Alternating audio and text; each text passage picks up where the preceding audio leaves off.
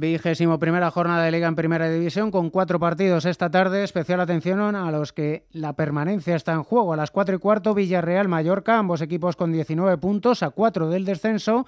El conjunto castellonense solo con 12 futbolistas de la primera plantilla, incluido su última incorporación, el delantero portugués Gonzalo Guedes. A las nueve el Celta recibe a la Real Sociedad del equipo vigués a dos puntos del descenso. Su técnico Rafa Benítez. Vas cogiendo cierta madurez, todavía nos falta algo de oficio. El otro día en Valencia tuvimos dos o tres situaciones que podíamos manejar mejor el, partido. Vamos adquiriendo eh, un poquito más de experiencia y eso te ayuda a sacar resultados. Y si sacas resultados, eh, tienes más confianza y el juego puede ser siempre mejor. ¿no? Yo creo que estamos jugando bien en algunos casos, pero sobre todo estamos gestionando algo mejor eh, situaciones de partidos.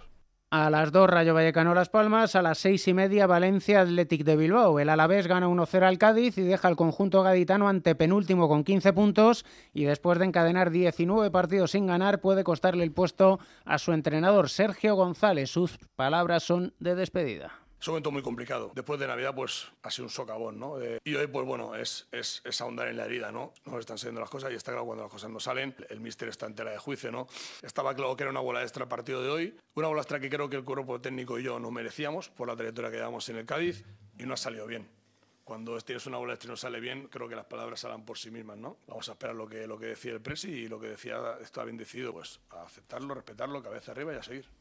El tenista español Carlos Alcaraz se clasifica por primera vez para los octavos de final del Abierto de Australia. El lunes enfrentará al serbio Kekmanovic, de 24 años y número 60 del mundo. Y en la Liga Andesa de Baloncesto, la jornada 19 se juega este fin de semana con cuatro partidos hoy. A las 6, Sobradoiro, Tenerife y Gran Canaria, Murcia. Para las 9 menos cuarto, Palencia, Manresa y Juventud Unicaja.